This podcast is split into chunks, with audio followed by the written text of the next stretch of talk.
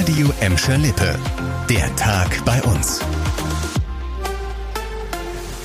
Mit Lena Klitzner, hallo zusammen. Ob bei der Tagesmutter oder in der Kita, nach dem Mittagessen wird meistens erstmal geschlafen. Ein gerade mal zweijähriger Junge, der ist vor anderthalb Jahren aber nicht mehr aus seinem Mittagsschlaf aufgewacht, denn der Junge ist in seinem Kita-Bett erstickt.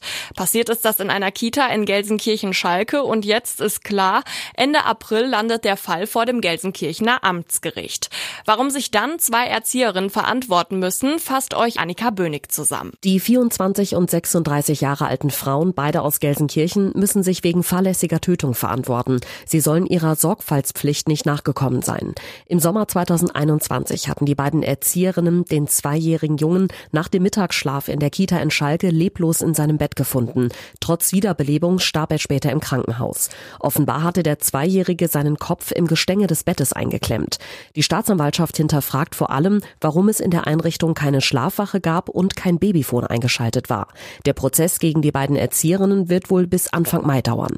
In Gladbeck, Bottrop und Gelsenkirchen gibt es seit einigen Wochen ja mehrere Wärmeinseln, also öffentliche Orte, an denen ihr euch bei den frischen Temperaturen zumindest eine Zeit lang aufwärmen könnt.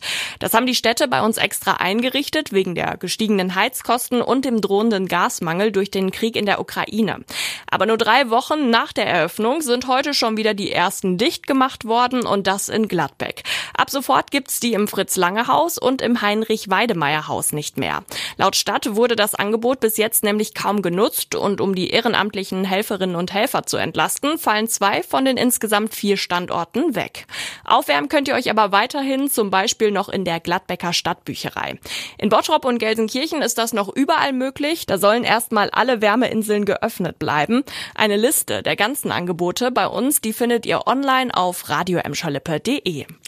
Heute Nacht kreiste mal wieder ein Hubschrauber in der Luft, diesmal über Bottrop-Wellheim. Eine Polizeikontrolle ist da nämlich eskaliert und dann wurde mit dem Hubschrauber nach einem 23-jährigen Bottropper gesucht. Bisher aber ohne Erfolg. Ich erkläre euch noch mal kurz, was da passiert ist. Gegen 10 vor 3 wollte eine Streifenwagenbesatzung den jungen Autofahrer anhalten. Er ist nämlich über eine rote Ampel gebrettert.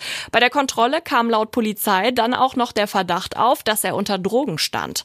Plötzlich gab gab der Autofahrer dann ordentlich Gummi und versuchte abzuhauen. An der Kreuzung zur B224 baute er einen Unfall, sein Auto Totalschaden.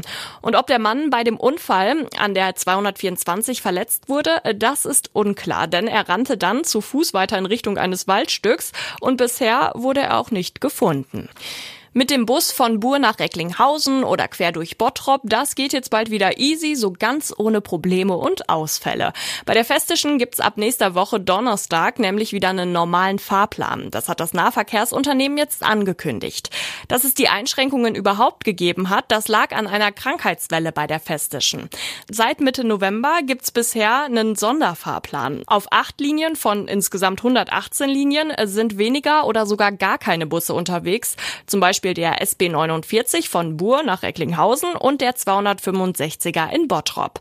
Bei der Bogestra sieht's ähnlich aus. Viele Herausforderungen wegen einer Krankheitswelle. Laut Unternehmen mussten da aber keine Fahrten gestrichen werden. Das war der Tag bei uns im Radio und als Podcast. Aktuelle Nachrichten aus Gladbeck, Bottrop und Gelsenkirchen findet ihr jederzeit auf radioemschalippe.de und in unserer App.